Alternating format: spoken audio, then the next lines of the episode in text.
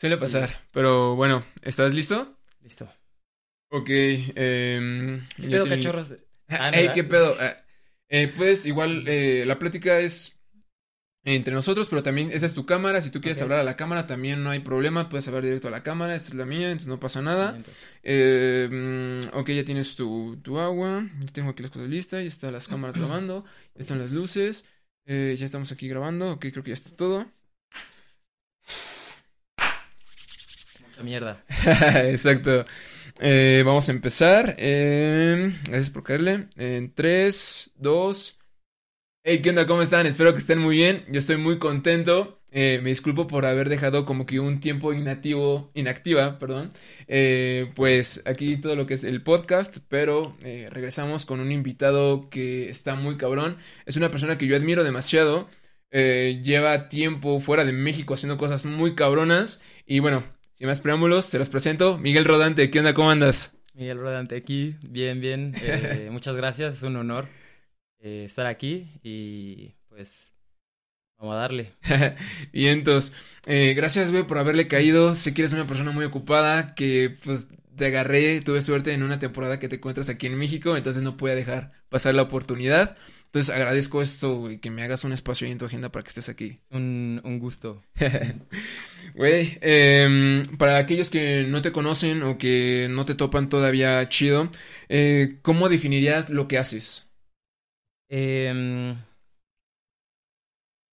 lo definiría como circo contemporáneo Ajá.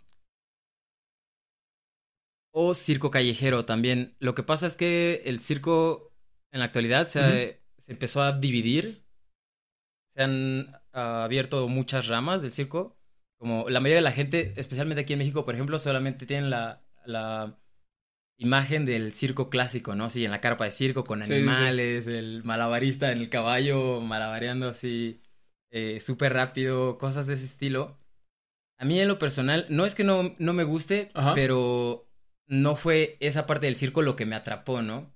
A mí lo que me atrapó eh, principalmente fue, eh, bueno, obviamente la sensación que, de satisfacción que, que me generó empezar a malabarear, pero después, poco a poco, conociendo más y más la comunidad malabarística y bueno, de circo en general, me di cuenta de que era, el circo era mucho más que una carpa de circo con, con animales y acróbatas Ajá. y circo clásico. Oh, Eh, conocí malabaristas, o bueno, a- a artistas de circo que habían viajado mucho, que habían compartido conocimiento con gente de Europa, por ejemplo, de Estados Unidos, o de otros países que, que ya van más adelantados en, en cuestión de, de, de las artes de, de circo. En Europa en general siento que está mucho más eh, avanzado. Ellos ya en- simplemente con las escuelas de circo, por ejemplo, ¿no? Aquí en México no, no hay una escuela oficial de circo. Está, bueno, está Circo de Mente, que es más como un diplomado. eh, te da un curso de dos años y un curso de un año también, parece. Obviamente tienen eh, muchas movidas, tienen eh, funciones, talleres y muchos eh, artistas invitados todo el tiempo, pero sigue sin ser una escuela oficial de circo, ¿no? Eh, ¿te puede decir, perdón, que es como un tipo de arte cirquense? ¿Lo definirías como de esa manera? Sí, definitivamente. Definitivamente es, arte es- arte de circo, pero es circo contemporáneo. O sea, es como ya está, ya es como más multidisciplinario. En el circo clásico, el malabarista era como el malabarista, ¿no? El acróbata era el acróbata, contorsionista es contorsionista. El circo contemporáneo está mezclando como muchas disciplinas.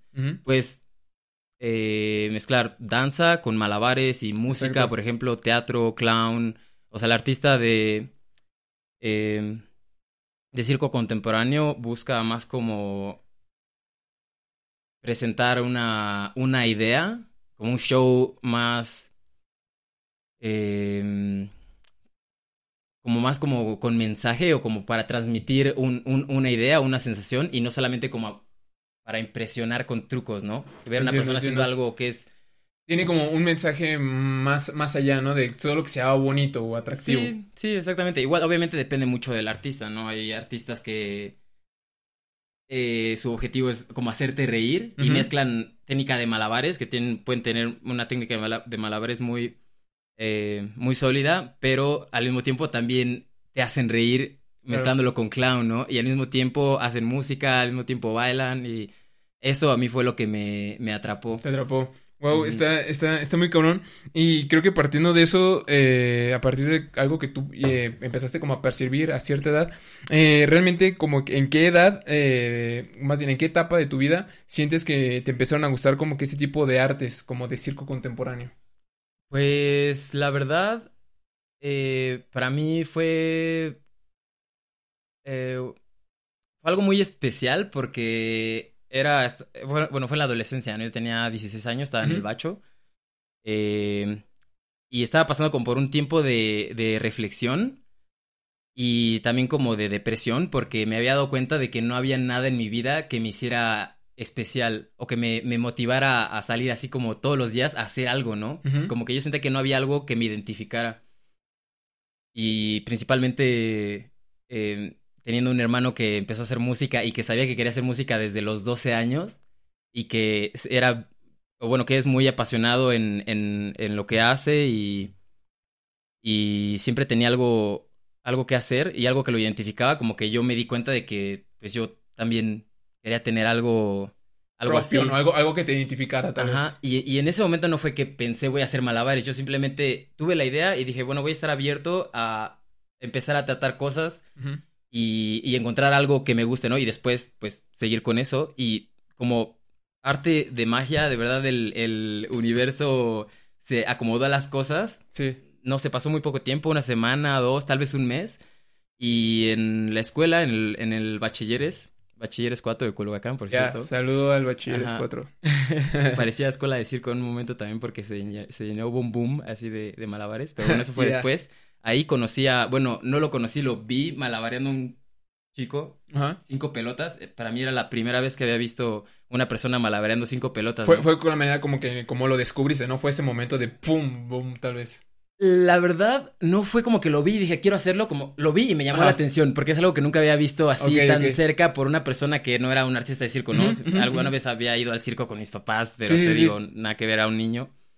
Eh, era completamente diferente. Aquí como que me interesó acercarme a él y preguntarle, ¿no? Así como, oye, ¿qué onda, con Ajá, esto? ¿qué ¿Me dejas probar? Sí, sí, sí. Y ahí fue cuando conocí a Diego, que es ahora es, eh, podría decir, uno de mis mejores amigos, si no es que mi mejor amigo es casi mi hermano. Él me enseñó básicamente todo lo que, lo que aprendí en los primeros cinco años. Ajá. Eh, como que me enseñó, intenté, se me hizo difícil, la verdad no pude porque yo tenía eh, muchos problemas de coordinación, siempre desde chico tenía problemas de motricidad, no podía, por ejemplo, marchar o hacer eh, jumping jacks y Ah, ok, ok. ese tipo de cosas de, de coordinación Oh. básica. Sí, sí, sí, sí. A mí se me dificultaban mucho, como aprender a andar en bicicleta, por ejemplo. Y cuando empecé a hacer malabares y intenté, se me hizo difícil, pero como que me, me, me gustó la sensación, como dije, quiero, quiero Oh. lograr hacerlo, ¿no? Que sea malabarar tres pelotas.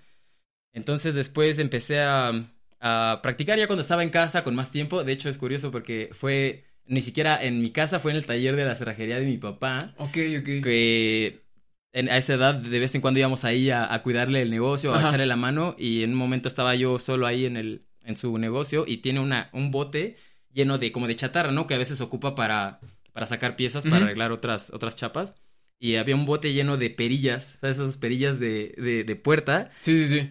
pues viejas y yo eso había sido unos días después de haber De intentado malabar en la ¿no? escuela Este chico. Y vi las perillas y dije, pues voy a intentar porque busqué pelotas o algo así, pero no, no había No nada ahí, como Era que lo que no- viste en ese momento que tal vez que se le pareciera, tal vez. Sí, entonces las agarré y, y no sé, estuve ahí yo creo unas tres, cuatro horas y lo, lo pude hacer, pude malabarear las tres perillas y ahí ya como que me gustó y cuando llegó mi papá le enseñé, le dije, mira, mira lo que puedo hacer y él me dijo, tengo un amigo que es payaso, Ajá. bueno, es, es cerrajero también, Ajá. pero de su segunda profesión es, Otra es- profesión, es- ajá, ajá. su segunda profesión y su pasión es ser, ser eh, payaso. Ajá.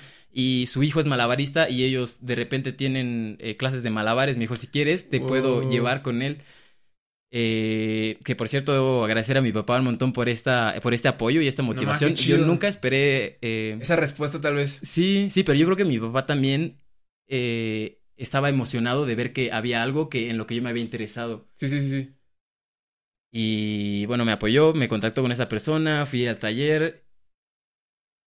Como que fue algo que me atrapó. Por, por primera vez en mi vida había algo que quería hacer solamente por, por la sensación de hacerlo, ¿no? No Claro. era porque tuviera que hacerlo o, o porque iba a hacerlo con alguien más, algo que yo podía estar solo y hacerlo y disfrutarlo. Sí, te- era, yo creo que en ese momento de- descubriste la pasión por hacer algo, tal vez. Porque como dices, no lo hacías como que por alguna obligación o no te sentías como que presionado de que tal vez como cuando estabas morrillo y que te- ibas a un equipo de fútbol o tenías un equipo de fútbol y tenías que ir porque sabías que era como que el deporte por excelencia que le gustaba a la familia o no sé. Sí, a entonces- tu papá, ¿no? Que, Ajá, que, de hecho también pasé por ahí en algún momento, que a mi papá le gusta mucho el fútbol y sí estuvimos en un equipo, pero mi hermano y yo los dos fuimos muy, muy malos para el fútbol, aunque en algún momento sí fue mi pasión, pero bueno, pasó.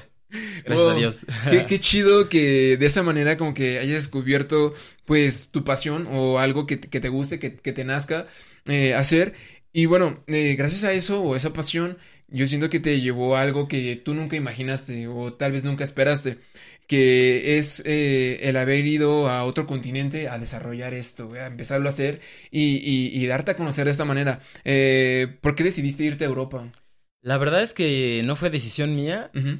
Y de hecho yo siempre digo que yo no elegí lo que hago, sino lo que hago me eligió a mí o simplemente se me dio. Siempre se, se acomodó todo perfecto en los tiempos perfectos para que pasara. Desde que conocí a Diego, que me enseñó a hacer malabares, Ajá. cuando mi papá me vio hacer los malabares y que me con- conectó con su amigo y me empezó a dar talleres. Y luego cuando empecé a trabajar, empecé a trabajar en el semáforo porque este Diego, este amigo que, Ajá. que me enseñó a hacer malabares, iba al semáforo después de clases. O sea, era de clase, se acababa y iban a chamear al semáforo. Sí, en, No, bueno, está el chido. Bacho 4 y cerca está la eh, ¿cómo se llama? El, em, la Virgen Ajá. y Escuela Naval. Estamos hablando de Ciudad de Un- México. Ajá, es un crucero que si son malabaristas callejeros probablemente Ya. lo conocen. Si no, es un crucero donde gente va a trabajar en el semáforo. Eh, la verdad, cuando él me dijo eso, como que para mí, o sea, yo tenía como 16 años y pues, tienes un montón de prejuicios así como de, no, la gente de los semáforos son Sí, no. eh, gente bien pobre o indigentes o, ¿sabes? El típico de tu mamá que te dice, "Ay, no, esos eh, drogadictos o Sí, cosas claro, así. claro, claro. Eh, entonces yo como que sí me dio cosa, pensaste. pero dije, bueno, lo voy a acompañar. Yo, él no me dijo, vamos a trabajar, me dijo, acompáñame, porque íbamos a ir a, un- a como una fiesta o algo así después. Me dijo, vamos, voy a trabajar una hora, sacamos lo del pasaje o la comida o lo que vaya a allá. ¿sabes? Ajá, y después vamos. A huevo. Y fui con él y, y otra bola de amigos también que se juntaban ahí. Y no sé, lo vi haciéndolo y él también como que tiene una onda así, bien de... Todo es muy fácil, así como sin, sin que... Él, él es una persona que de verdad tiene un talento natural para no... para que no le importe lo que piensen los demás. Entonces cuando lo vi a él haciéndolo, que para mí cambió toda la idea que yo tenía, ¿no? Ya dejé de verlo como algo de gente... eh, pues, como malandros o Ajá, gente ajá, pobre o cosas así y ya lo vi más como un, una alternativa, ¿no? Sobre todo a esa edad que nosotros estabas en el bacho, es como un trabajo que puedes ir a hacerlo Claro. Al a la hora que tú quieras, el tiempo que tú quieras, y pues bueno, ya lo que ahora sea mucho o poco es mejor que nada, ¿no? Claro. Encima estás haciendo algo que te gusta. Sí, y más como que a esa edad de que eres un adolescente y eres estudiambre, entonces realmente la única manera en que tú puedes conseguir recursos pues es pidiéndole a tus papás, ¿no? Y también uno como ya a cierta edad pues es lo que menos Quieres ser estirar la mano para que, ah, para que, para que ellos te, te den el, el dinero, ¿no? Te lo pichen. Yo creo que buscamos como que otras alternativas como para decir, no, güey, yo me, este dulce yo me lo compré, ¿no? Con mi esfuerzo, con mi trabajo, entonces qué chido. Sí, sí, pues así, te digo, así pasó, lo fuimos y ya me di cuenta de que de hecho sí se ganaba... No, o sea, no es como que te hacía el super varo, pero para una persona de esa edad era... Güey, eh, eh, perdón, es, es que yo, yo, por ejemplo, yo, eh, eh, te entiendo muy cabrón, porque yo a mis 15, de mi- entre mis 15 y 16 años, güey, yo fui cerillito, güey. Entonces, pues realmente son trabajos bien, eh, ¿cómo se dice? Eh, am, menospreciados, güey. Porque realmente yo de cerillito, y yo creo que es entre mi top 3 de mis trabajos mejores pagados, güey. Porque, o sea, yo de cerillito, güey, yo trabajaba entre 3 horas y media, 4 horas, y sacaba por día, güey, 500 varos, 400 varos por día, güey. Y trabajando un, un, rango como de 3 horas y media, 4. Entonces, ah, qué loco. Eh, cuando haces Después le dices a tus maestros del bacho de una escuela pública y se enojan, así como, no mames, yo tengo dos licenciaturas, y yo trabajando aquí me pagan 20 pesos la hora, 20 no sé cuánto. Entonces es algo bien curioso, güey, te sigo, te sigo, güey. Eh, bueno, sí, te decía ya cuando vi cómo estaba la movida, de que de hecho sí se podía hacer algo, así como pues, ahorrar una, una lana de eso. Empecé a ir también con él y pues ya empecé como a generar varo y me, me, gustó. Digo, en ese entonces como que yo estaba en una onda, pues, ¿sabes? Como cualquier adolescente, ¿no? Quieres tener ropa bonita. Claro, güey, claro, claro. Eh, sí, no sé, como pertenecer a algún tipo de clase social o cosas de, de, adolescentes, ¿no? chido. Ajá. Entonces, pues, primero, digamos que las primeras cantidades grandes de dinero que, que, que logré recuperar del, del semáforo, pues se fueron en cosas así como ropa y, no sé, cosas sin mucha importancia, pero después ya obviamente con el tiempo como que empecé a invertirle más a, a mi, a mi material. Por ejemplo, me compré clavas nuevas y ya iba como que poco a poco, eh, pues mejorando más en a mi técnica y también mi, mis herramientas de trabajo, ¿no? Y que también siempre es como buena motivación. Cuando te compras algo nuevo, quieres usarlo. Sí, y quieres claro, claro. Y... lo usas con orgullo porque es algo que tú,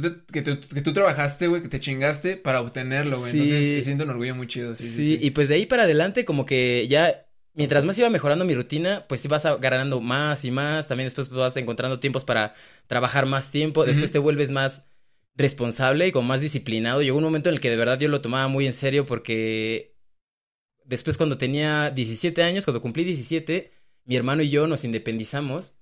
Eh, nos mudamos a un departamento que era eh, en realidad en, como en una propiedad que era de mi abuelo, así que nos cobraba menos de renta, pero aún así... Pero ya era algo propio, ¿no? Ajá sí, ya era algo propio, digo, ya vivíamos solos, pero ya había que pagar una renta, ¿no? A lo mejor no era mucho, nos, nos dejaba como precio banda, porque pues era nuestro abuelo y el departamento como que no estaba al 100%, pero, pero igual ya era una responsabilidad, ¿no? Así de, de pagar y aparte pues ya de tu comida y de ser independiente, gastos, ¿no? Sí, ser independiente. Ajá. Y la verdad es que me gustó, me gustó, no sé, la sensación así de... Sí, sí puedo, ¿no? Sí, sí, puedo eh, ser independiente, hacer mis cosas. Y pues de ahí eh, solo se empezaron a abrir puertas. Eh, Diego, debo mencionar que fue una pieza clave porque él siempre no solamente nos enseñaba, sino que es una persona que siempre está empujando, siempre está eh, buscando cosas nuevas, siempre está tratando de, de, de, seguir para adelante, de aprender más, de, de llegar más y más lejos. Entonces él como que siempre nos, nos, nos motivaba y, nos y como él con el tiempo se dio cuenta de que nosotros sí lo seguíamos, o sea, como que sí le, le llevábamos el, sí, le segunda, huevo, Le hacíamos segunda, pues empezamos a trabajar juntos y nos salió trabajo así de la nada, de verdad, nosotros ni siquiera tuvimos que buscar, pasamos de estar trabajando en los semáforos así, entre, echando pases y eso, a ir a bodas, ¿no? De un show de pases de, no sé, 20 minutos, luego hasta trabajar con el, el, gobierno haciendo publicidad para lo del INE. Wow, qué chido todo tipo de, de verdad, todo tipo de, de cosas que nunca me había imaginado, Nos, nos llegaron así. Ni siquiera tenemos nosotros que buscar o hacer publicidad o nada, nada más de los eventos. El simple hecho de, de ir por ahí en monociclo jirafa ya como que llamaba mucho la atención de la gente. Además, en ese entonces, el monociclo jirafa en la Ciudad de México como que no era muy, muy común, incluso en, la, en la escena de, de malabaristas, ¿no? Eh, y Diego, de hecho, fue la primera vez que vi un, un, monociclo jirafa así de frente fue de Diego. Ok, ok. Él, cuando lo vio, como que le encantó y se lo mandó a hacer y después siguió la cadenita. Después yo también me mandé a hacer uno y él me enseñó. Después yo le enseñé a mi hermano. Entonces él fue como que él veía algo, él lo hacía y entonces te decían, ah, no, está chido. Entonces ahí se hacía como que el, el, el pase, ¿no? De Exactamente. Y, y, el, y el show que hacíamos iba creciendo poco a poco, así como que empezamos como haciendo pases de clavas, solamente entre los tres en el piso y después eh, empezamos a, a, integrar más, más, objetos, ajá, el, nivel de dificultad iba incrementando, luego aparte los monociclos, eh, yo diría que fue un parteaguas, por lo que te digo que era, no es muy común. Y como una persona cuando ve a alguien monociclo, no solo un monociclo normal, pero un monociclo jirafa, ya es como Wow, siempre, siempre, de verdad, ir caminando en la ciudad con el monociclo jirafa. Llama la atención, así cabrón. Todos los días, todos los días las mismas preguntas. ¿Cómo te subes a, cómo te subes a, cómo te subes ese bicicletón? Porque aparte nadie se sabe el, el, el, nombre. El nombre. Técnico. ajá. Eh, unos te dicen triciclo, otros bicicleta, otros bicicletón, bicicletota. Y siempre, ¿cómo te subes? ¿Cómo te bajas? Este, es muy difícil, no sé qué. Y llama mucho, mucho la atención. Entonces yo siento que también por eso nos empezó a caer trabajo, como que todos querían llevar ese sí, llevar eh, eso a, a, pues sí, a su fiesta, a su boda, al evento, ¿no? Y entonces, bueno, ahí empezó como que a, a ver más chamba, más trabajo. Y fue como, como con base en eso. Eh, en que surgió la idea a Europa o en realidad cuál, cuál fue el, el parteaguas? Eh, como te decía, no fue mi decisión, sino fue idea de Diego, porque Diego tenía un amigo que era también de una generación antes, diría yo. Porque pues en esta onda de los malabares también ha habido como generaciones, ¿no? Claro. los, pioneros, que pues gente que iniciaron con, con los malabares, incluso antes de que, desde que, antes de que hubiera YouTube o que pudieras ver videos. Hay, eh, eh, no sé, solamente por decir a algún artista eh, de, de, ese tiempo, está Santi Malavari o Conejo Lunar eh, Raúl Cañas, no sé qué son algunos, hay más, pero esos son como los, los tres que yo sigo, sigo más, los que más me gustan y bueno, que he visto sus, sus trayectorias. Mucho respeto, saludos a los carnales, mucha inspiración. Eh... Está, estábamos en lo de, en lo de, ¿qué fue? ¿Cómo surgió que se fue a Europa? Ah, sí. Eh, bueno, ellos digamos que estos que acabo de mencionar eran la primera generación, ¿no? Y después la segunda era Nacho, que es un amigo que conocimos después, que fue el que le enseñó a hacer monociclo jirafa a Diego. A Diego. Ajá, que ya era una generación más como de... Eh, sí, ya había un poco más de información. Seguía siendo algo muy inusual, pero ya había un poco más de, información, ¿no?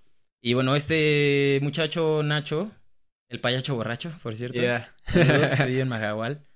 Eh, él le enseñó a Diego y en algún momento, por, no sé, el destino, se, eh, se conoció con una, con la que es actualmente su esposa, eh, Caro, una chica de Alemania, de Stuttgart, y ella lo invitó a Alemania, entonces fue y se dio un rol por Alemania, conoció obviamente malabaristas en, en, Alemania, en otros, eh, creo que estuvo también en otros países de, de Europa, no estoy seguro, la primera vez creo que solo Alemania.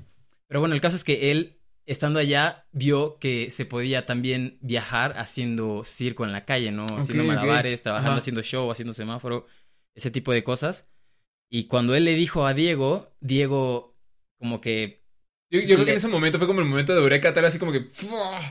Y es que imagínate, nosotros ya estábamos en un momento como estable de, de, nuestro trabajo, que eso es algo que pienso ahorita. En ese momento para mí yo no tenía ni idea de lo que estaba pasando, ¿no? Que, que, inclusive creo que los llegué a ver en el periódico, creo, o sea, sí. a salir hasta en el periódico. Estuvimos en el periódico como dos veces, pero hay uno en especial que me encanta porque es algo que lo voy a tener como recuerdo toda mi vida. Ajá. Eh, y fue un día antes de irnos a Cancún, bueno, porque antes de ir a Europa fuimos a Cancún porque nuestro vuelo salía de Cancún. Ajá. Y bueno, nos íbamos a ir a Cancún. Un día antes estábamos trabajando en el semáforo en Miguel Ángel de Quevedo y División del Norte. Okay. Eh, monociclo nuevo, recién pintadito, que es lo que nos íbamos a llevar a Europa y todo.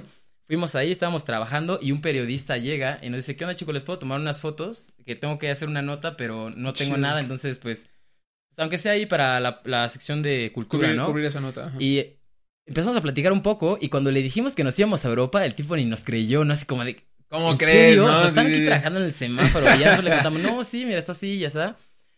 Yo siento que ni nos creyó, pero como que él dijo, de aquí voy a agarrar esta nota porque suena interesante. Algo, sí, sea, tal vez si es mentira o no. Hay una buena historia aquí. Ajá, exacto. y ya eh, nos hizo una pequeña entrevista y después sí nos tomó las fotos y la nota que salió, el encabezado se llamaba eh, Malabareando por un sueño. Y eso fue algo que él, él sacó, o sea, ni nos preguntó ni nada. Yo cuando lo vi, me encantó, como que tiene mucho sentido, porque sí, para nosotros era nuestro sueño ir a Europa, ¿sabes? Yo antes de hacer malabares nunca, nunca me pasó por la cabeza que iba a ir a Europa, sobre todo a esa edad, yo tenía, acaba de cumplir 18 años, y aparte ir haciendo algo que, que te gusta, que me gusta y que llevaba haciendo relativamente por poco tiempo. En ese entonces llevaba dos años malabareando nada más, empecé con 16, ahí tenía como 18. Eh, Pero bueno, pasó esto del periódico, nos entrevistó, luego al día siguiente, al día siguiente, dos días después, nos fuimos a Cancún. Súper chido el recibimiento, llegamos, se acaba de, era el día de Día Internacional del Circo, entonces había una convención en un parque, el Parque del Artesano ahí en Cancún, por la gente que, que sea de Cancún, que, que, lo conozcan, ahí el Parque del Artesano. De hecho, siguen habiendo de vez en cuando encuentros de Malabares. Eh, bueno, llegamos ahí, estaba el evento, recién llegados así de la estación del, del ADO de ahí de, de Cancún. Eh, vamos llegando, no teníamos ni siquiera dónde quedarnos ni nada, íbamos con los monociclos y las mochilas así en, pues, ¿sabes? Viajero. Sí, sí, sí, mochilazo, mochilazo. Ajá, llegamos y, nos encontramos con la sorpresa de que estaba este evento y nosotros, no mames, pues chingón. Llegamos y luego, luego que nos, que nos, preguntan si queríamos presentar, ¿no? En el, porque pues, eh, normalmente en los eventos de, de, circo de este estilo, como que al final eh, del día hay un, hay un show una varieté, ¿no? Y presentan varios artistas. Entonces ahí llegamos y nos preguntaron si queríamos presentar. Eh, y dijimos que sí, obviamente. Claro. Y estuvo súper chido, no sé, me gustó mucho la vibra, a la gente le gustó mucho el show.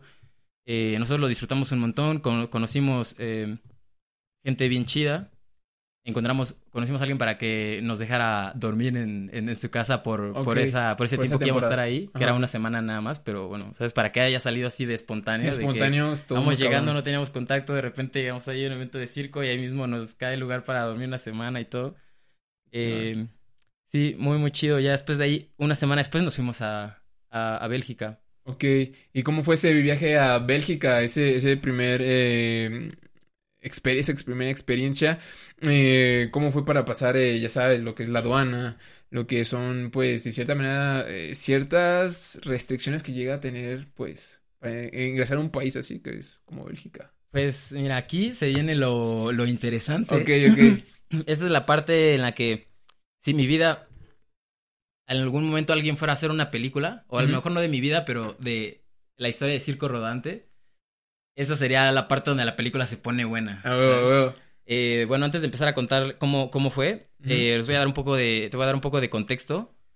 Cuando Diego nos propuso ir a Europa, para mí al principio fue una emoción así muy grande. Creo que nunca había estado tan emocionado en mi vida por la manera en la que él me lo contó y que yo sabía que sí podía funcionar, ¿no? Como que sí Sí, sí, tenía como coherencia, ¿no? Exacto. Además de que pues, yo ya conocía a Diego, ya había trabajado con él, sabía que lo que nos decía era algo de verdad real, como que se podía hacer, no era una persona así como que... Estaba fantaseando o algo. Además de que sí es, eh, como te decías, alguien que siempre está así muy dedicado, muy trabajador, mucho entrenado, entonces es alguien en el que puedes confiar para un proyecto así, ¿no?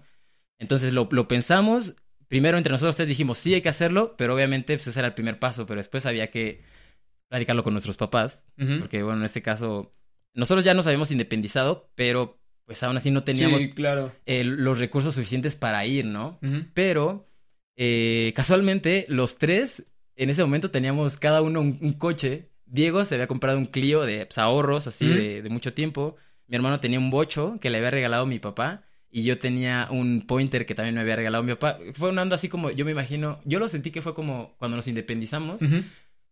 Como que siento que mi papá como que sintió así la, no sé, la, Responsabilidad. no era responsabilidad, pero como que quería dar darnos algo en no como recompensa, pero como muestra de pues que tal vez ibas, él sigue ahí, ¿no? Tal vez, no Sí, sí, así como que yo siento que él como que le, gustó que ver que nosotros estábamos bien dedicados haciendo nuestra chamba y todo, entonces dijo, bueno, ya se independizaron todo, ya no no sé, ya viven solos y pues, ahí les va, ¿no? Un carro así. Igual eran pues, un bocho, no sé, es un carro barato para nosotros fue, no, bueno, mames, ese bocho lo amamos y el Pointer también lo amamos, ya te había contado así historias que pasaron en el carro, no sé.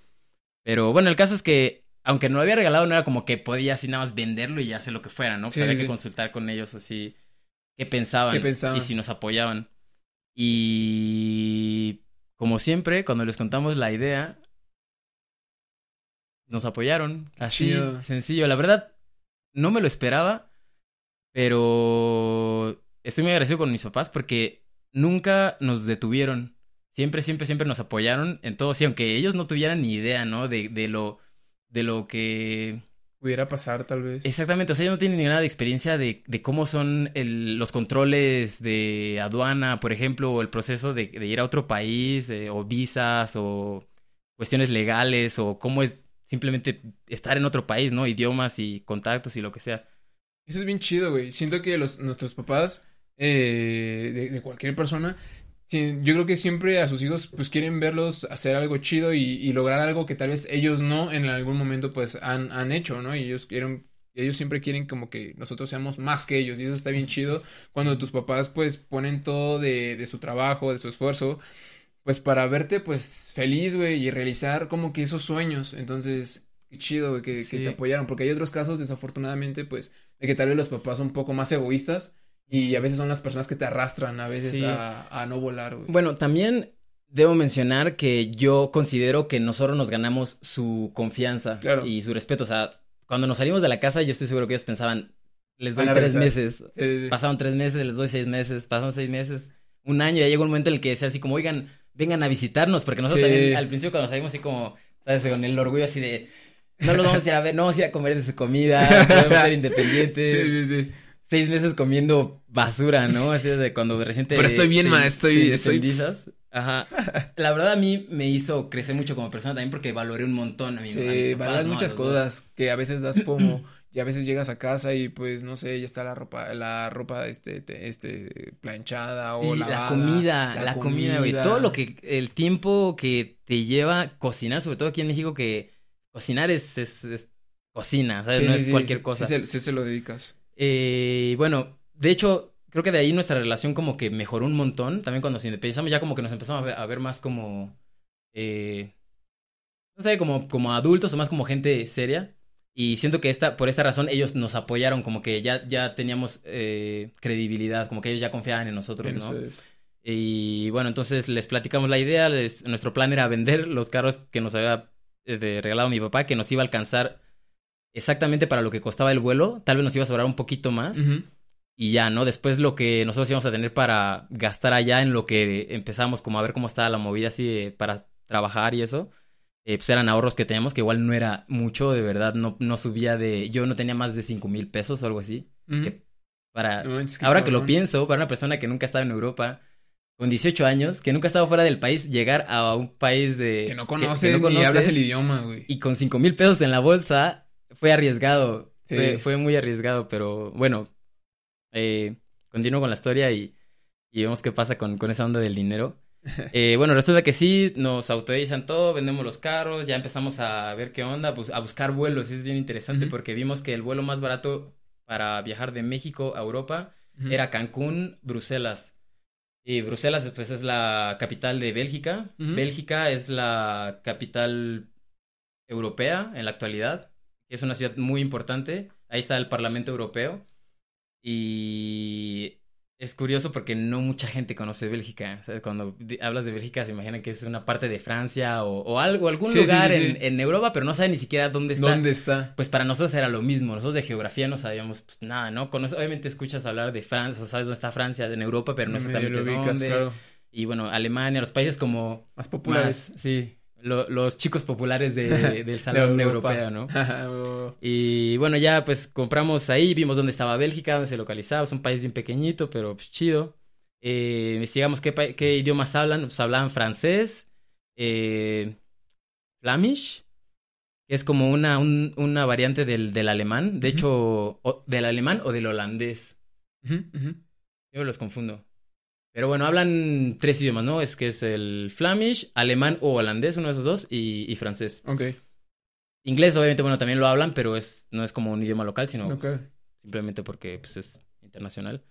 Nosotros no hablábamos Ni uno, ni, Ni uno, uno ni de uno de esos. todos esos. ni siquiera inglés, pero Ajá. bueno, ya ahí como que pues, nos la aventamos, sí, no nos, no nos agüitamos, digamos, ahí nos las arreglamos. Sí, sí, claro. Eh, nosotros no sabíamos nada del control. Investigamos así como requisitos para entrar a Europa, ¿no? Y legalmente lo único que necesitas es el pasaporte. No necesitas visa o cosas así como para Estados Unidos, otros países, ¿no? Entonces dijimos, venga, pues sí, ya tenemos pasaporte y chido. Eh, te digo, mis papás nunca habían salido del país. No conocemos mucha gente que hubiera salido del país que nos dieran este tipo de información. Como que cuando le preguntas a alguien que te dé consejos para cuando vas a viajar, Ajá. te dicen toda clase de información sin importancia, como de eh, no, no lleves líquidos en tu maleta de, de el qué río, ¿no? Ajá. O cosas así que ¿Sabes? eh, digo, que- es- no es muy importante. Ajá. Si, si te tiran tu botella de agua, un perfume que traes ahí que se te olvidó poner en la maleta de check-in, digo, está Sí, sí, feo, pero problema. no es gran cosa. Sí, sí, sí. Pero que te digan la información realmente importante de qué, qué tienes que tener preparado cuando llegues y, y encares al policía de la aduana, eso no mucha gente no te lo dice. lo dice, ¿no? Como que ellos no sé si ya esperan que tú lo sepas por arte de, ma- de magia o qué. No sé, pues bueno, nosotros no sabíamos nada de esto. Total que llega el día, viajamos de Cancún a Bruselas, súper emocionados, bien tranquilos, nada de... de pues no, no sabíamos, entonces no, no teníamos nada que temerle, ¿no? Porque nunca habíamos estado en una situación así, estar en, en otro país. Nosotros éramos 100% eh, Seguros. Seguros y um, eh, positivos, ¿no? Todo el tiempo así pensando positivo, positivo, positivo. Y eh, pues ya llegamos, entramos a, a, al aeropuerto, viene el control de policía, ya se dividen las líneas, ¿no? Pasaportes europeos y todos los demás pasaportes, ya entramos. Y nos toca el turno de pasar a, a ver al policía. Eh, nos acercamos los tres y ya ahí empezamos mal, ¿no? Así como, hi, how are you? O something. And- Pero nos habló en francés y nos dice como, sorry, we don't, we don't speak French. Entonces nos habla en inglés y nosotros como, sorry, we don't speak English. Y ya de ahí como que la, la era una mujer, me acuerdo, una, una, una señora oficial y ya nos dice así como luego, luego, a ver, pásenle, pásenle para acá, ahorita vamos a traer como un, un un, como cuartito. Sí, separado y ahí fue donde empezó la pesadilla. Nosotros no, todavía no sabíamos, pero ahí Oh. se venía ah, una serie de eventos Sí, eh, no, no muy afortunados. Sí, no muy afortunados, demasiado estresantes, frustrantes y tristes, pero la verdad es que fue una de las experiencias más eh, Enriquecedoras. enriquecedoras. Ajá. Chido. Ahí nos llegó, nos llegaban varios policías a tratar de preguntarnos cosas.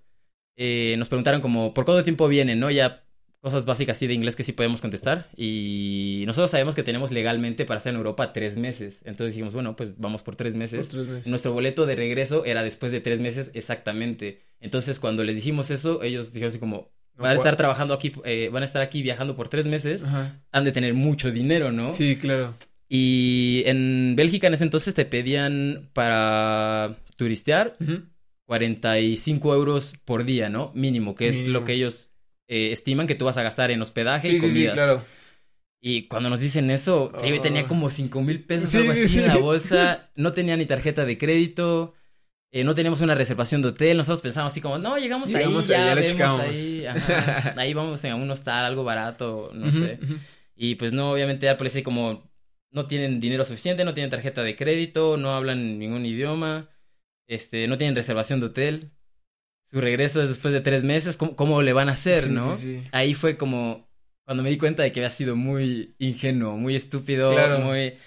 eh, fue una lección dura, pero muy importante. Siempre tienes que informarte acerca de cuestiones em, de, pues, bueno, legales o. ¿sabes? Este tipo de cosas que van a tener un, un, un, eh, que van a ser de importancia cuando se trata de una decisión que va a afectar tu, tu plan Sí, claro. de una manera, pues, bueno, grave, ¿no? Ajá.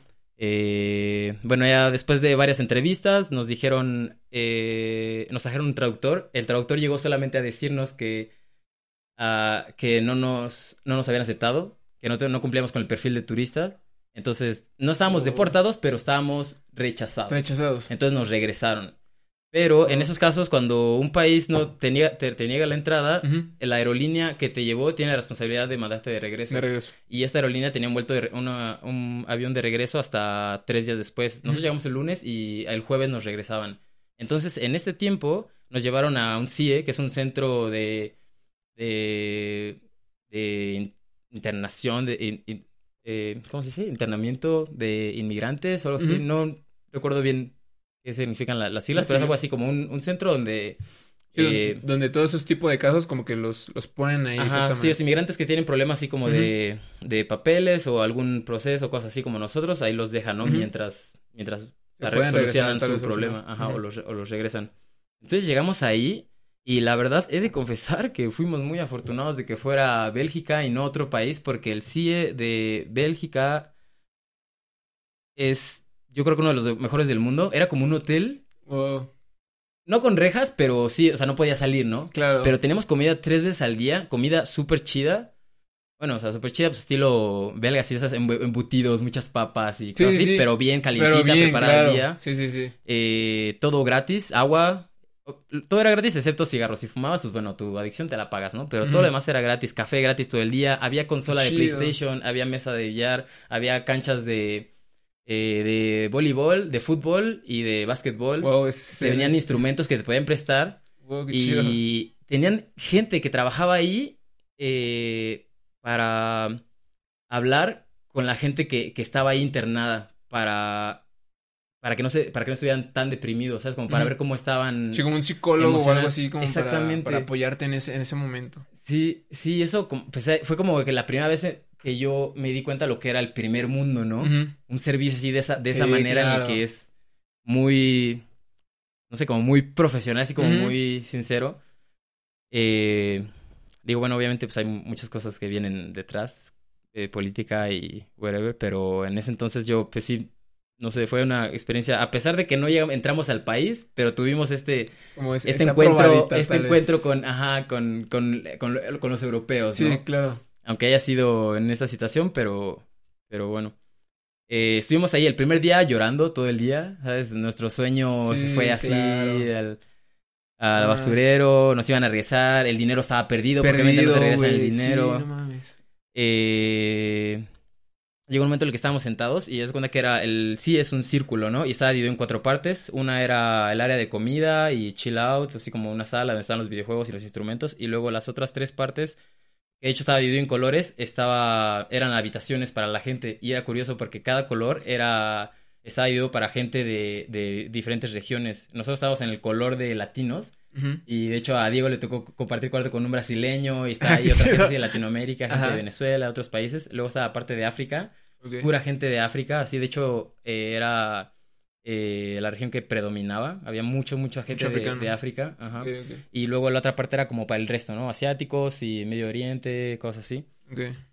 Y obviamente, pues era una. La vibra que había en ese lugar, pues era un poco, mucho, muy. de- Tétrico, tal vez. no tétrico, porque las instalaciones estaban muy bonitas, y te digo, tenían muchos servicios y, sí, muy y- cómodos. ajá, como que no, no era tétrico, pero era muy triste. Como que toda la gente que estaba ahí era porque tenía problemas legales.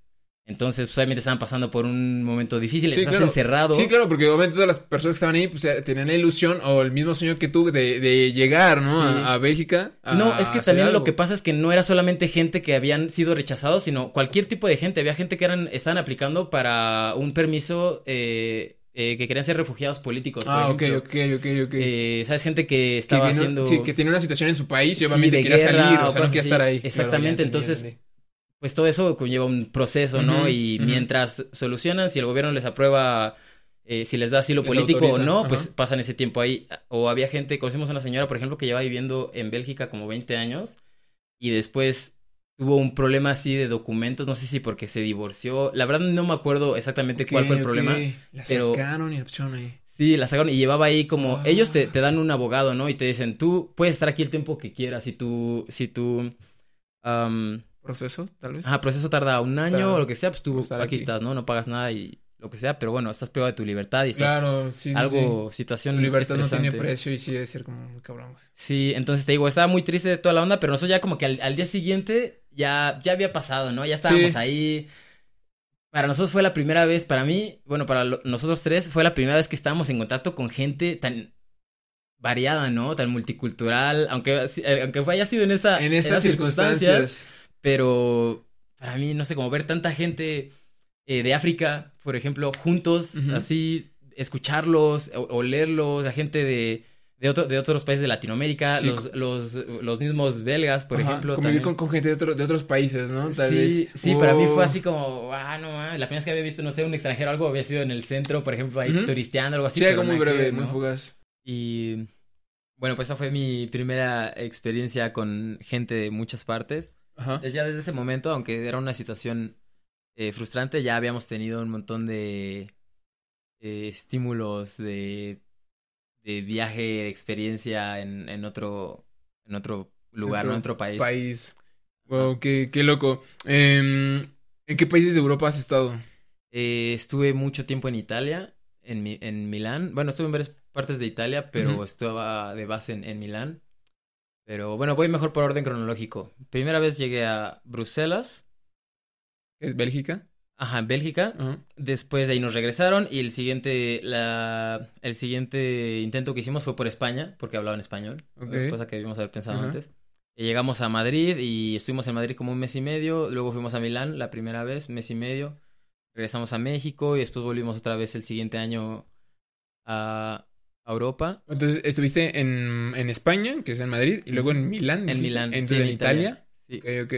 El primer viaje fueron Ajá. tres meses y después el segundo viaje, el siguiente año estuvimos como seis meses, casi todo el tiempo en Italia.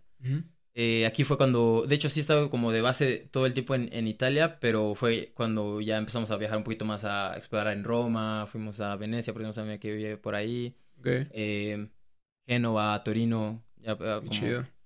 Ajá, para topar eh, eh, esa área. Y después, poco a poco fuimos, eh, bueno, ya como que nos fuimos separando. Después ya fui a, a Alemania, después estuve en Francia también, en a Inglaterra. Oh, qué chido. Sí, eso es más adelante Australia, Indonesia. Creo que, que vi ahí en tus historias, creo que has estado también en Islandia, creo. En Islandia estuve Wow. el, el, el año de el año pasado Ajá. En el cumpleaños de eh,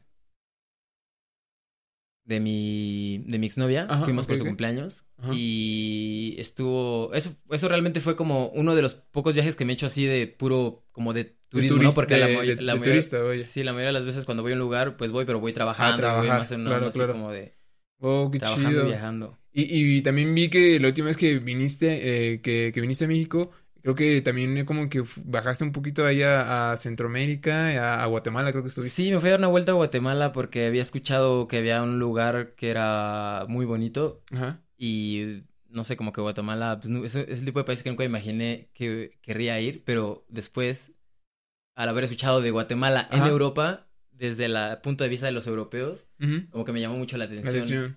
Oh, qué chido. Eh, actualmente, pues, ah, entonces has estado en muchos países, por lo que veo, yo creo que ha sido una, una odisea muy, muy chida. Eh, ¿cuántos idiomas hablas, más o menos? Fluido hablo inglés y español Ajá. y en italiano puedo eh, tener una conversación básica y entiendo muy muy bien. Eh, también porque no lo he practicado mucho, ya tiene como tres años o cuatro que no, no, no voy para allá, entonces aunque sí en algún momento lo, lo, lo, lo tenía más fluido, como que después si no lo practicas, eh, se, se va un poco, ¿no? Sí, sí, Pero igual claro. es solo cuestión de, de escucharlo un, un ratito y Sí, volver a poner a regresa. práctica, ¿no? Tal vez ya no te gusta tu trabajo. Ajá. Entonces, bueno, italiano diría que Ajá. lo hablo, básico, Ujú. pero lo hablo, Sí, puedo sí, tener sí. una conversación y nada más. O algunas- ¿Alemán, alemán no hablas, nada? Lo que pasa es que la primera vez que llegué a Alemania yo no hablaba inglés ni siquiera, entonces Ok. para mí era una prioridad aprender Sí, inglés porque en ese entonces yo no sabía que después iba a vivir en Alemania, Ajá. entonces yo dije, bueno, aquí que hablan alemán, mientras estoy aquí aprendo inglés y después cuando ya es algo que me va a servir después, ¿no? Claro. Después de Alemania fui a... Ahí ya como que practiqué un poquito el inglés y después me fui a estudiar eh, inglés en eh, Australia por seis meses y ahí fue cuando realmente ya lo, lo aprendí, así que ya podía tener una, una conversación más allá de lo eh, cotidiano, ¿no? Así, Ajá. buenos días, ¿qué comiste? ¿De dónde eres? ¿Cuántos años tienes? Oh, qué chido. ¿Portugués no, no, no, no, Portugués- no, no hablas o no te llama la atención? La verdad No es que nunca me llamó la atención. Ok, ok. cuando es el, el portugués es muy parecido al español y al italiano. Entonces, sí, siento que cuando hablas, por ejemplo, español e italiano, entiendes mejor portugués, aunque no lo hables, pero lo entiendes más. O si hablas portugués y español, cuando escuchas el italiano, también como que es más fácil eh, entenderlo. Entenderlo, Y lo mismo claro. si es italiano y portugués y cuando Oh, escuchan qué español. chido. ¿Holandés no, no te ha llamado en algún momento a aprenderlo? Según yo es algo complicado el, el, el holandés. Pues yo diría que ambos, holandés y alemán, son, son muy difíciles. Los dos son de, eh, eh, idiomas eh, germánicos. Yo siento que el, el alemán y el holandés es como el español y el italiano, por ejemplo, ¿no? Ok. Tienen muchas Cosas reglas y ajá, cosas que se parecen. Ajá. Eh, la fonética, por ejemplo, también la fonética del español y del italiano es muy parecida. Sin en cambio, la del francés, por ejemplo, aunque aprendas francés perfectamente, si tú llegaste ahí cuando tenías 20 o ya cuando ya eras, no sé, tal vez adulto joven, Ajá. es casi imposible que llegues a hablar francés sin que los franceses se den cuenta de que no es de ahí. No eres de ahí. Ujú. O sea, o Porque sea, la fonética que- es, es diferente, ellos hablan más como con la garganta, no sé. Ajá. Y el italiano y el español son idiomas que se hablan completamente con la boca. Así, entonces, si un italiano eh, aprende a hablar español muy bien, la gente ni siquiera se daría cuenta Tal que es que no es nota de- tan como. Tengo amigos, por ejemplo, que son italianos y como hab- hablan español perfectamente, la gente piensa que son de Argentina o Sí, Chile. que son o- extranjeros. Ajá, pero no, no se imagina que son de, de De Italia. misma Italia. Wow, qué chido. Em, ¿cómo fue? eh, ya me contaste todo este proceso de salir tú eh, esa primera vez de, de- del país, de México, y, y lo que te costó. Y creo que hay otro problema o hay otra situación que realmente es complicada. Creo que un poquito más de... eh, más difícil, si te aceptan o no te aceptan eh, la- el ingreso a ese país, que pues es este proceso de adaptación, de llegar a Europa y encontrarte pues sin tu familia, sin alguien, algún amigo pues que tú conozcas, eh, de cierta manera pues llegas y estás solo, ¿no? Eres Solo, tú solo, solo, contra, solo. contra el mundo. Entonces, ¿cómo fue ese proceso de adaptación? Em, en mi caso, creo que no fue muy difícil, sobre todo porque la comunidad eh, de circo o de malabares, Sí. sobre todo el, la parte que es más como de malabaristas que se dedican a hacer malabares para trabajar nada más y viajar, eh, es muy es muy íntima, como que es muy, no es muy grande, entonces, y, y hay mucha gente que está viajando todo el tiempo, entonces es una red, no sé, muy pequeña y es muy fácil conectar con, con la gente que lo hace porque no son tantos, ¿no? Entonces como que se conocen. O sea, es como que una, una comunidad como que muy chida y tal vez como que se, son como una familia tal vez. se- Sí, algo así, ¿sabes? Como gente que conoce, es como si ves a un malabarista y aunque no lo conozcas, lo saludas por el simple hecho de que es malabarista, Es un ¿no? colega, Y ya colega. de inmediato empiezas a intercambiar informaciones como de dónde eres, dónde has estado, Qué chido. sabes, se puede trabajar aquí o allá, Ajá, entonces, ajá. O sabes de eventos que van a haber, festivales, eh, no sé, algún taller que, que vaya a haber, dependiendo de, ¿no? Entonces ahí luego, Qué luego chido. como que la información fluye muy... Qué chido, Muy qué chido rápido. como que el luego tener como eh, ese respaldo o contar con esas personas de una, dentro de una comunidad que sean amigables y se echen la mano eh, uno con el otro. Yo, yo tal vez te sigo, lo entiendo por lo del podcast. El podcast también es una comunidad muy chida, de que como dices, o sea, tal vez no nos conocemos, pero como sé que tú también haces algo parecido a mí, entonces es como Sí. que, hey, ¿qué onda? ¿Qué andas? ¿Tú qué andas haciendo? ¿Tú cómo lo haces? O tu Ajá. contenido sobre qué es. Entonces, es, es una, te sigo con, con eso de, de que, pues, luego es buena, es, es chido tener como que contar con una comunidad o ese respaldo de gente de que pues te sigue porque pues, de cierta manera se identifica, ¿no? Con, contigo. Qué chido. Um, eh, después de, de ese proceso o de cómo te, te costó trabajo de adaptar a lo que es la vida en Europa estando solo, eh, actualmente ¿dónde, dónde encuentras? ¿Dónde vives? Porque se puede decir que ahorita estás de visita en México, pero allá en Europa actualmente ¿dónde, te, dónde estás residiendo? Eh, bueno, mi situación actual es mm, ¿Estás en Alemania o...? estoy en Alemania, Ajá. pero ya no tengo casa. Ok, ok. Porque eh, estoy viviendo en, en Colonia, es donde estaba de base, es donde he pasado los últimos cuatro años, eh, la mayoría de mi tiempo. Eh, es un lugar en donde ya estaba trabajando con una compañía de, no de circo, pero de espectáculos, haciendo performance en festivales y cosas así, ya tenía como que más estabilidad, ya tenía más contactos, ya tenía amigos, ya como que ya, ya, ya empecé a hacer vida ahí. Y de hecho, yo diría que después de México, Colonia es como mi segundo hogar, ¿no? hogar. Chido. Ajá, O tal vez el segundo sería Milano, porque también ahí pasé mucho tiempo, pero siento que no fue tan especial como... no- ni Como tan- ahorita. eh, Sí, sí, como ahora en, en Alemania. Además de que fue menos tiempo, ¿no? Pero sí, diría que Colonia es el lugar donde estaba de base hasta este año que... Bueno, la razón por la que estoy aquí es porque voy a hacer una... eh, estoy en el proceso de una visa de estudios para una escuela de circo en Berlín. Qué chido. Ahorita más adelante te vamos a, preguntar un poco, un poco al respecto de, de eso, pero qué chido, güey. Entonces, actualmente estás, eh, bueno, se puede decir que resides en Alemania. Soy, soy estás- homeless. homeless.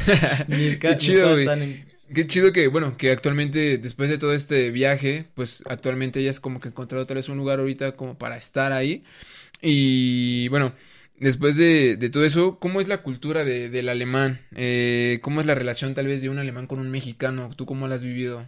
Yo creo que son polos opuestos que se atraen. ¿Sí? ¿sabes? El- los alemanes son como muy correctos, muy... eh, sistemáticos, como que todo lo hacen de una manera, tienen herramientas para cada cosa. Aquí en México, por ejemplo, si alguien tiene un problema y necesita un desarmador y no hay, agarra un cuchillo, cualquier cosa. El ingenio mexicano siempre. Exactamente, siempre hay una solución eh, alternativa y los alemanes, si no tienen un desarmador, van y compran uno. Y tienen herramientas para cada cosa y les gusta hacerlo todo de manera correcta, ¿no? Obviamente es, o sea, es como algo que para mí es la mayoría de la gente es así, pero no quiere decir que todos, ¿no? Obviamente también hay claro. que son bien relajados, sí, estilo eh, latino y eso, pero diría que la mayoría es, o sí, la mayoría de la gente es de esa, de esa manera. De, esa idea. Qué chido. Eh, te, lo, te lo pregunto porque, porque yo tuve una experiencia muy cagada. Eh, conocí a una persona que era de, de Alemania y es muy chistoso cómo nosotros, el, el mexicano, a veces em, tenemos una idea o somos muy alivianados de cierta manera y pensamos que todos los demás son igual cuando es, es algo muy falso, es totalmente diferente. Y es que también yo no tengo la experiencia de, de, haber salido a algún otro país y conocer gente de otros lugares. O sea, yo nunca he salido de México. Y pasó lo siguiente. Mm, vino esta persona de Alemania y pues a mí sí me hizo muy cagado eh, hacer, ya sabes, como que este, este saludo como de bienvenida de hey, hi, Hydra. No mames, entonces, no imagínate. ¿lo hiciste? Entonces, ajá, entonces fue así como que hey, hi, Hydra. Entonces, obviamente, para, para nosotros tal vez el mexicano o tal vez que, que no conocemos bien esa historia, pues es como que algo muy cagado, ¿no? O sea, como que tal vez no, no, no le das como que gran significado. Y es como que fue el, el, de los peores errores y que tal vez ahorita veo dijo, no mames, ¿cómo pude haber hecho eso? Y de no haber como pensado en, en eh, cómo iba a impactar hacia esa persona, hacia su cultura. Y pues el cómo ven ese tipo de situaciones de, pues, de los nazis y ese tipo de, de, de experiencias negativas en la historia. Y pues me acuerdo que esa persona, pues, yo creo que de cierta manera como que entendió mi pendejez y fue como que una risa de, así como que muy de, güey, no sos pendejo. Ah, no sabes de lo que estás hablando. Exacto, exacto. No sabes cuánta gente sufrió. Entonces fue así como que verga después, así como dijeron de no, güey, aguanta. Es que eh, para ellos, eh, los alemanes, eh, ese tipo de temas son muy delicados. O sea, no se bromea de hacer nada de eso. Imagínate, no es solamente lo que pasó como tal. Ajá. O sea, obviamente fue pues, la guerra, un chingo de muertos y todo el pedo, ¿no? Que ya Ajá.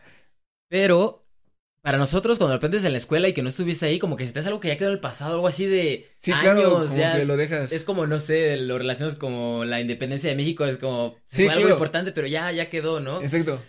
Pero no mames, esto, la Segunda Guerra Mundial fue en el, del 41 al 46, ¿no? Sí, sí, sí. Entonces, imagínate que los alemanes de nuestra edad, sus abuelos vivieron ese pedo, güey, o sus bisabuelos, abuelos o bisabuelos, ¿no? Sí, no es como que una generación como que tan lejana, tal vez. Exactamente, o sea, para ellos sigue de... Es algo muy reciente. exactamente, lo siguen sintiendo, o sea, a cierto punto siguen teniendo esa conexión directa, ¿no? Que un familiar que ellos tienen, que conocen, vivió esa, esa, ese evento. Entonces sí, es, es, delicado, ¿no? Para mí entiendo perfectamente cuando la gente lo hace aquí porque muchas veces no tienes la información necesaria para eh, para medir la, el impacto de, de, lo que está pasando, pero ya cuando estás allá y lo, lo, lo ves con, con sus ojos, sí, sí, sí. tiene mucho sentido. Sí, tiene más sentido, eres más sensible. Pero es cuenta que pues, yo en ese momento, pues yo no era consciente de muchas cosas y me hizo fácil hacer eso.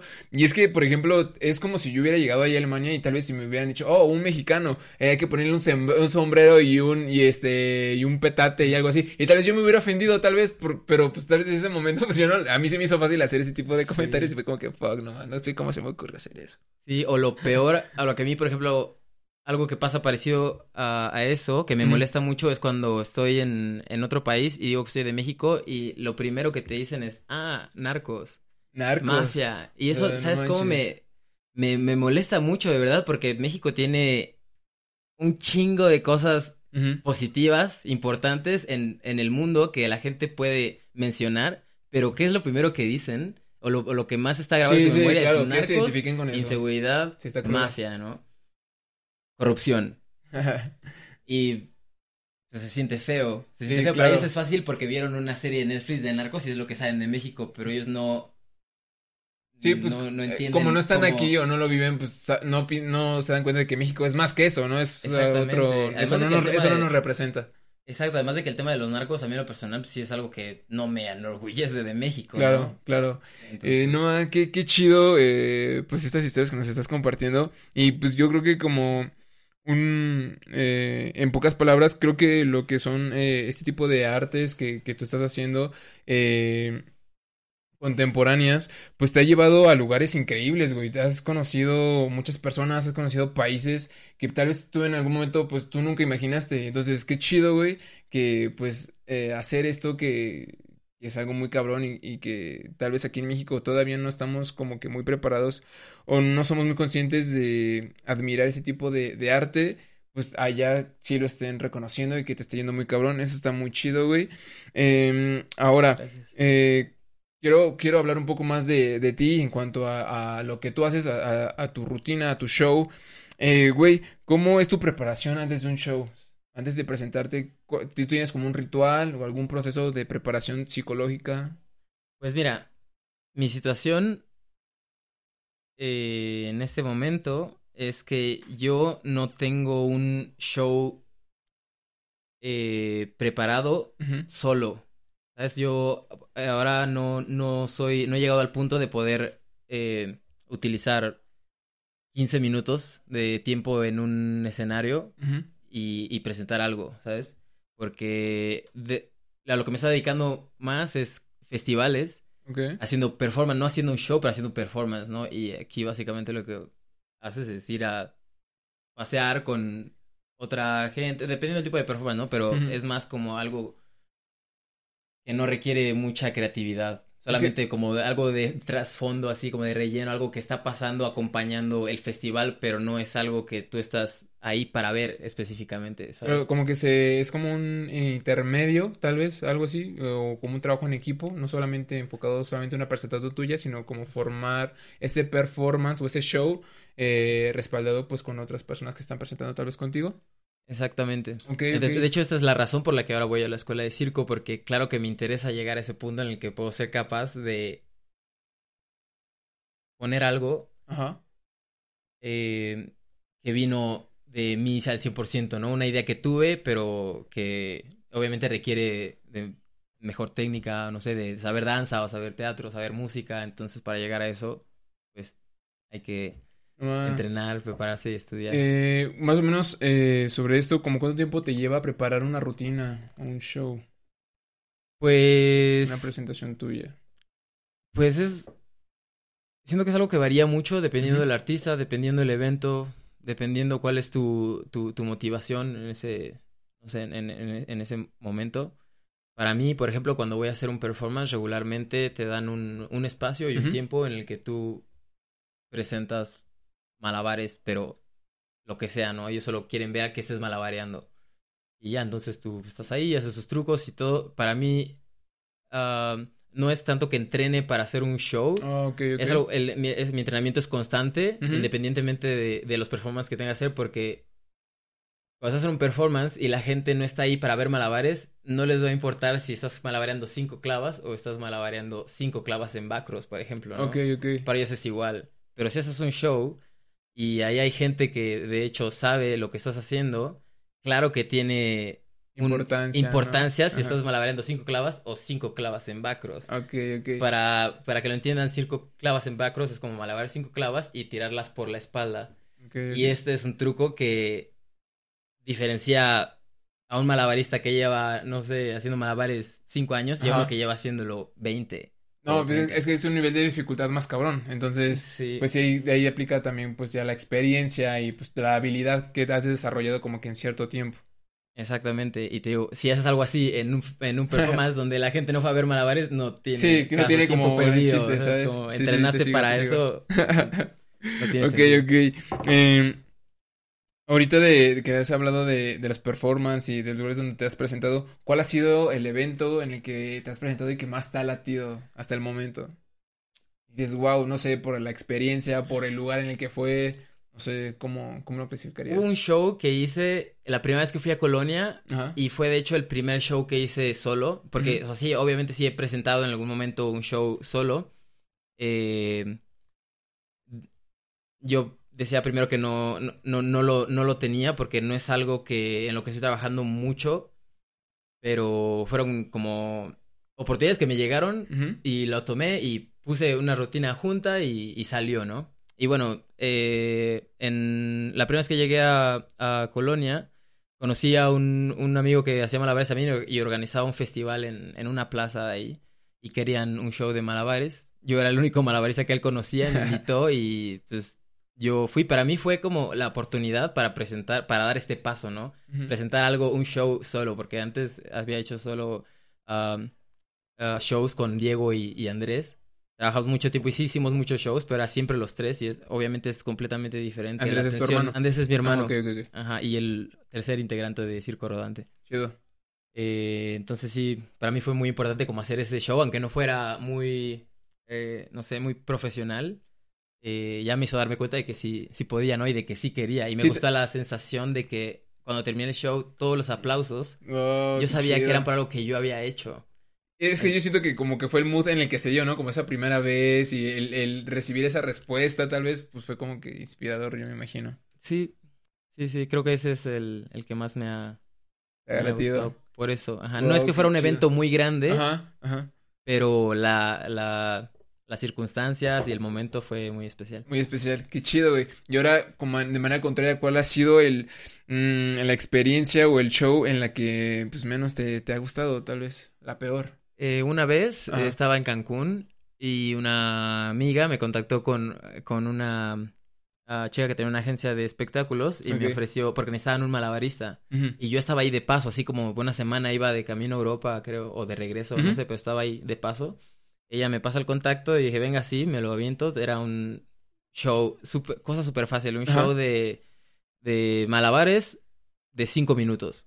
Solo malabares, ni siquiera como que tenías que poner así, no sé, una historia o nada. Solamente ok. malabares cinco minutos. Entonces, llegamos, era en el Caribe, súper caliente y húmedo, y yo nunca había pues, trabajado ahí. Aparte era de noche, entonces era con clavas de luz y pelotas de luz que no eran mías, eran de, de ellos. Ok.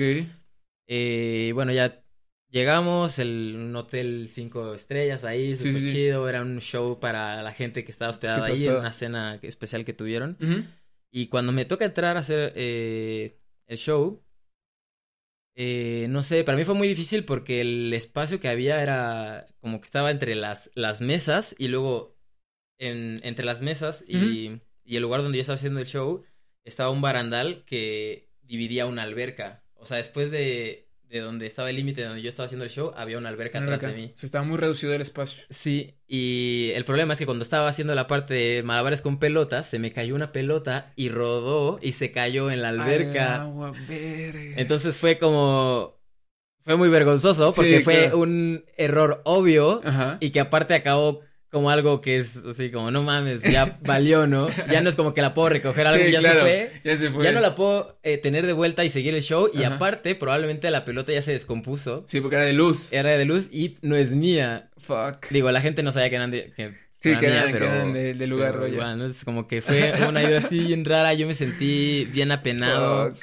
Quedé bien. O sea, no es como que ellos me dijeron así como quedaste mal, pero yo sentí así como que Sí, no. claro. Tú no me sabes que volvería no- a invitar a trabajar con ellos. No, no salió como, como, como querías. Wow. Y bueno, hablando de todas esas experiencias, como que con hacer malabares o trabajar con, con material que, que es de luz y, y, que es algo diferente tal vez a, lo común, ¿cómo fue tu primera experiencia haciendo una rutina con fuego? Porque yo he visto ahí en, en, tu contenido que tienes en, Instagram que también tienes rutinas con, con fuego, o sea, manejando clavas, o sea, con fuego o algunas otras herramientas, pero ya es un nivel de dificultad aún más grande y también pues muy riesgoso. ¿Cómo fue esa, esa primera experiencia? ¿Tuviste miedo? Pues, la verdad nunca tuve miedo, Ajá. como que siempre lo veía así como algo que, bueno, pues si lo cachas con el fuego, pues nomás lo sueltas y ya no creo que te queme, ¿no? Y después me di cuenta de que no era tan así porque el tubo que, que sostiene la flama se calienta, Sí, obviamente, calienta y también. si lo tocas te quema, pero bueno, igual no, nunca tuve miedo.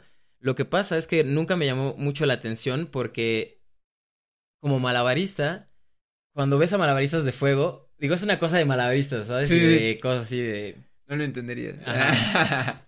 Pero sí, como malabarista, como siempre ves a los malabaristas de fuego como gente que no es que entrene tanto truco, sino que es algo así que hace nada más para impresionar porque tiene riesgo. Riesgo. pero no requiere mucha técnica, solamente como que te acostumbres al peso de, de la antorcha y al giro con la flama y no es gran cosa, ¿no?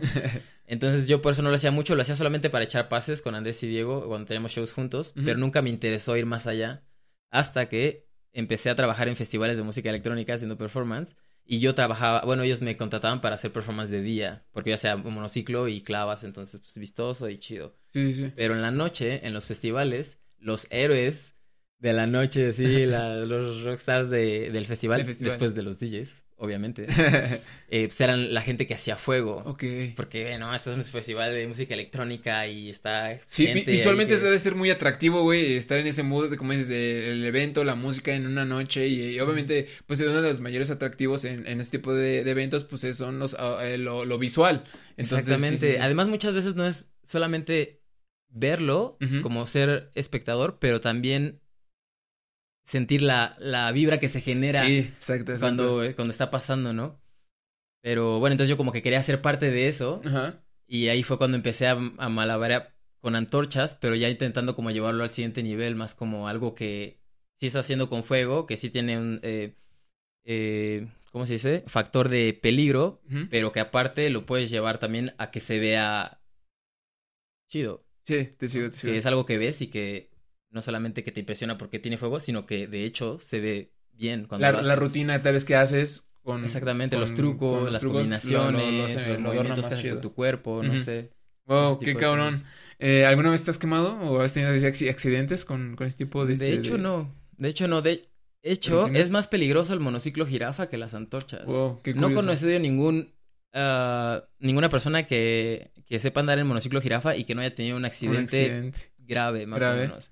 Ok, es que es, complicado también como que la altura en el que estás como que perder. Yo siento que si no estás concentrado en que en lo que estás haciendo, pues sí se ha de representar un riesgo. Sí, también cabe mencionar que mucha gente, sobre todo aquí en Latinoamérica, los monociclos jirafa que tienen son hechos por ellos mismos Ajá. o algún amigo bicicletero, cosas así. no son monociclos ya como de fábrica. Sí, sí, Para empezar, hechos- porque no hay mucha variedad Ajá. y son más caros. Entonces, cuando tú haces tu propio monociclo, sin mucha experiencia de cómo hacerlo, a lo mejor la cadena está guanga, los tensores no están bien.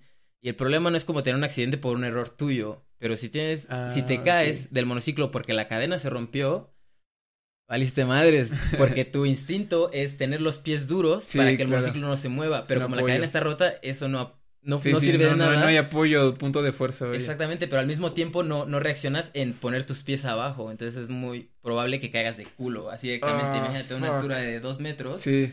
donde tu, sí, donde tu culo está a dos metros Sí, del piso desde el y caer piso. con el culo. Fuck, en el no piso. mames. No, sí, estar muy cabrón, Sí, güey. y eso me pasó una sola vez, así que sí dije, ah, no mames, qué puta.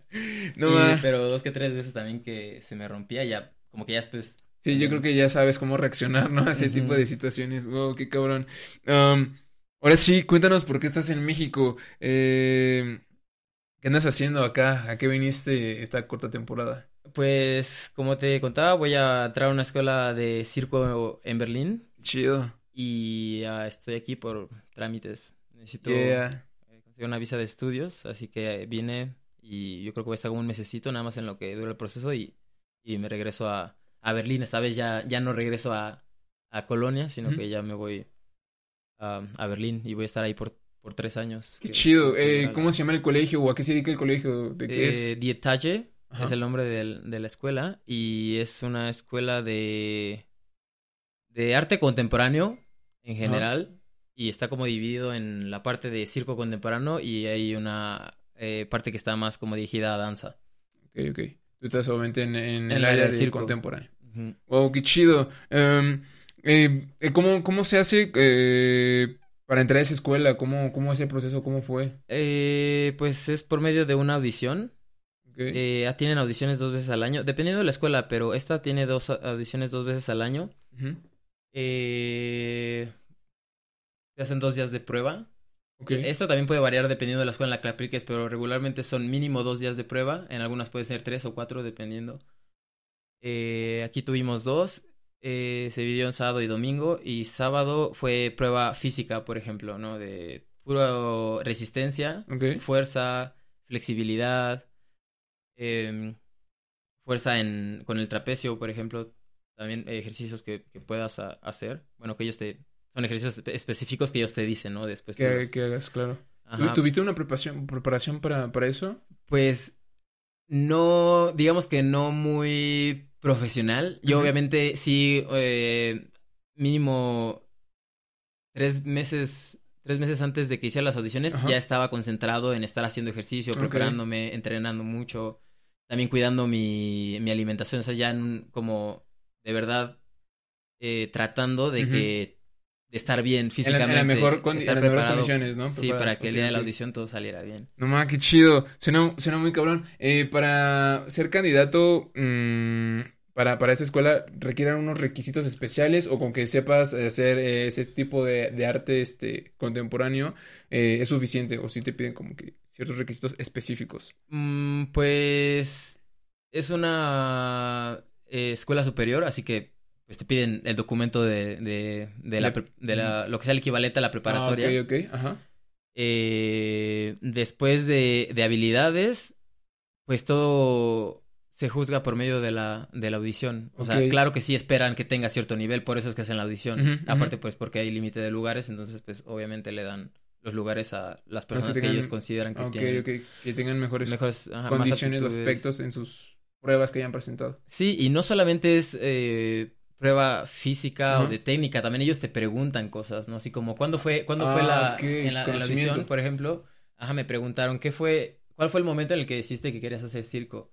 Oh, A mí me vinieron un montón a la cabeza, pero el que me viene más eh, vívido es el Festival de Aurillac en, en Francia, que es un festival de arte callejero, pero es de verdad algo muy, muy especial y muy profundo y siento que es eh, un festival que representa a la perfección lo que es el circo contemporáneo. Oh, qué chido, qué, qué, qué, qué chingón. Y la neta, pues, felicidades, güey, por, por, por haber quedado en, en, en, esa escuela. Yo creo que debe ser un privilegio, como tú dices, que solamente haya ciertos lugares y que haya sido seleccionado para ocupar esos lugares, güey. La neta, qué chingón, muchas felicidades, güey. Gracias.